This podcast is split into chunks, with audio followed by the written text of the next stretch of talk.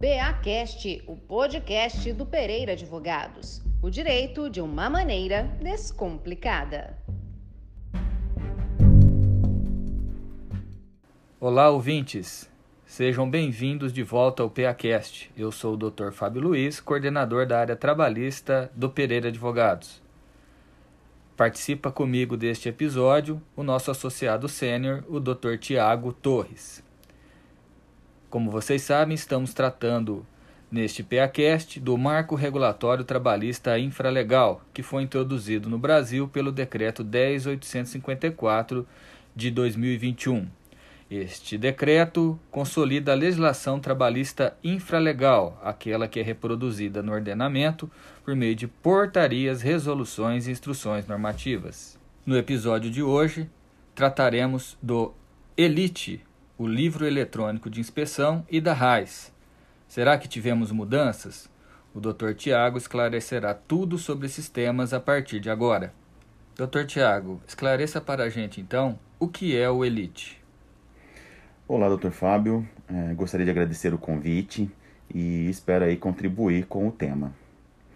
Pois bem, o Elite nada mais é do que o nosso antigo livro de inspeção do trabalho, que agora passa a ser eletrônico justamente no sentido da norma, de modernização, praticidade e desburocratizar. Ele basicamente serve para escriturar e documentar as inspeções e fiscalizações do trabalho. É um acompanhamento do órgão sobre as práticas da empresa. Já aproveitando, o que temos de novidades? Bom, as novidades já inicialmente falamos sobre deixa de ser físico e passa a ser eletrônico. Ele também servirá como meio de comunicação entre empresa e órgão de inspeção do trabalho. Será por ele toda a troca de informações, como notificações, prazos para apresentação de documentos e todo o acompanhamento relacionado. Contudo, esta comunicação ainda depende de regulamentação. Perceba então, ouvinte, que a comunicação entre empresa e ministério será feita só pela via eletrônica. Isso ainda depende de regulamentação, como dito por, pelo Dr. Tiago, mas será importante este acompanhamento. Não vai chegar mais cartinha, notificação por correio, será tudo pelo por meio do sistema. Quando sair essa regulamentação, nós voltaremos por aqui para falar com vocês. Tudo bem entendido até aqui, mas Dr. Tiago me ficaram algumas dúvidas. O livro atual, o livro físico, pode ser descartado pelas empresas? Não. É, a empresa ainda deve guardar é, por pelo menos cinco anos o livro físico. Mas é, confesso que, como experiência, acho importante é, a empresa não apenas pelos próximos cinco anos, mas mantê-lo arquivado como uma forma de histórico da empresa, para até consultas futuras. Concordo plenamente, Dr. Tiago.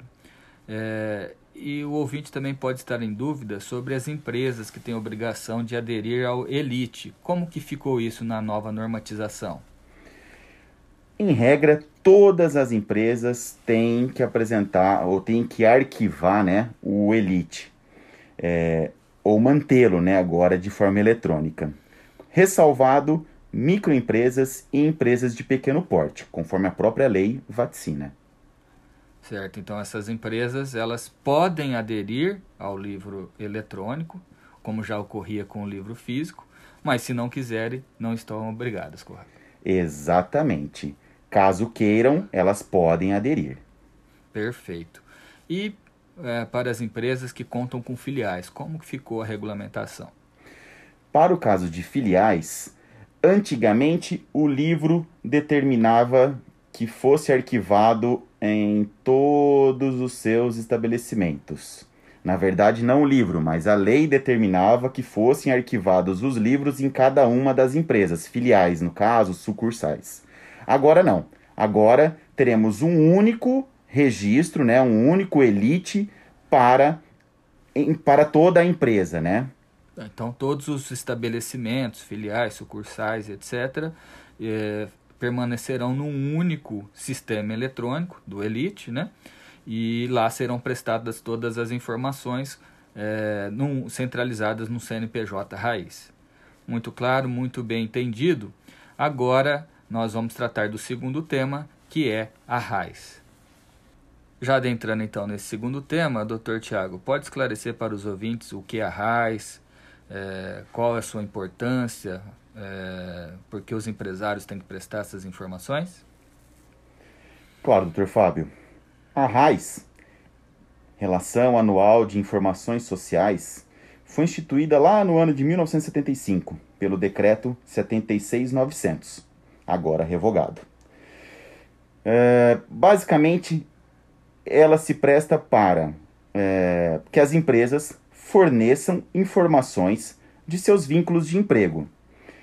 Exemplos de admissão, dispensas, salários, dentre outras, com o propósito de criar um banco de dados para fins estatísticos, controle e eventuais benefícios, como é o caso do abono salarial. Dr. Tiago, quais os atos normativos que estão vigentes e que tratam deste tema? Como disse, estão vigentes o Decreto 10854, já mencionado, bem como a Portaria 671. São esses, então, ouvintes, os atos normativos que tratam da RAIS atualmente. E em relação às regras, as informações que eram prestadas anteriormente, houve mudanças? Não. Basicamente tudo permanece igual. O que era informado anteriormente é apresentado agora. Exatamente, não houve nenhuma mudança em relação às informações que são prestadas, mas como já havia sido divulgado anteriormente, há uma substituição na forma de envio, que passa a ser então pelo e-social, já de conhecimento de todos. Temos que observar o calendário de implantação deste sistema e as empresas e entidades, então, já obrigadas ao envio destas informações periódicas pelo e-social, prestarão as informações da RAIS lá no próprio sistema é, do e-social. Aquelas ainda não obrigadas farão pela GD RAIS, conforme a portaria MTP 895 de 2021. Dr. Tiago, fique à vontade para fazer suas considerações finais. Bom, apenas um registro. Para as empresas com essas obrigações, seja o Elite ou a RAIS, o descumprimento é punido com a imposição de multa. Então, atenção. Doutor Fábio, gostaria de agradecer e ter esclarecido aí as dúvidas. Obrigado pela oportunidade e até uma próxima. Ah, e não deixem de nos seguir nas redes sociais, claro, e no nosso podcast. Doutor Tiago, eu que agradeço a sua participação muito esclarecedora e conclamo os ouvintes a ouvir nosso próximo episódio eh, no qual trataremos sobre o Vale Transporte e o Programa de Alimentação do Trabalhador, o PAT. Continue a nos seguir.